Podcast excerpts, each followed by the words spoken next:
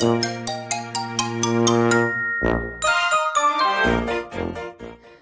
はようございます。たかしです。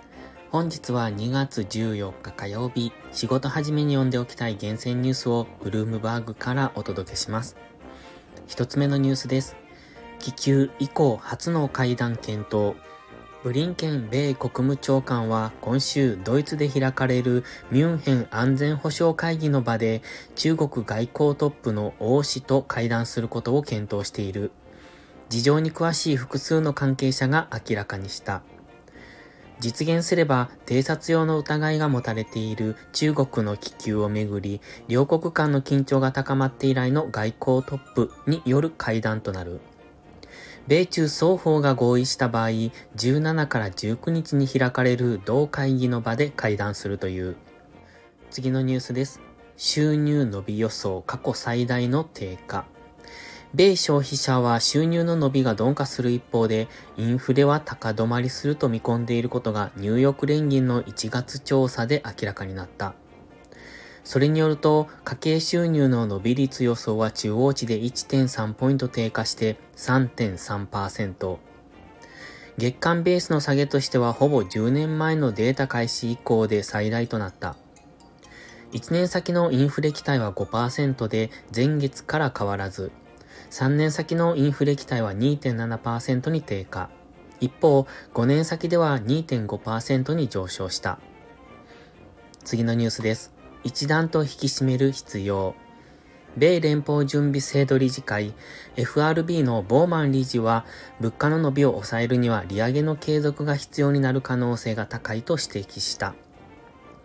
フロリダ州オーランドでの講演で物価安定の達成からはなおほど遠いインフレを当局の目標に向けて鈍化させるため金融政策を一段と引き締める必要があると見込んでいると発言。その上で、そうした引き締め措置は、経済活動の拡大抑制と、労働市場環境の幾分化の難化をもたらす可能性が高い、と語った。次のニュースです。弾薬消費ペース。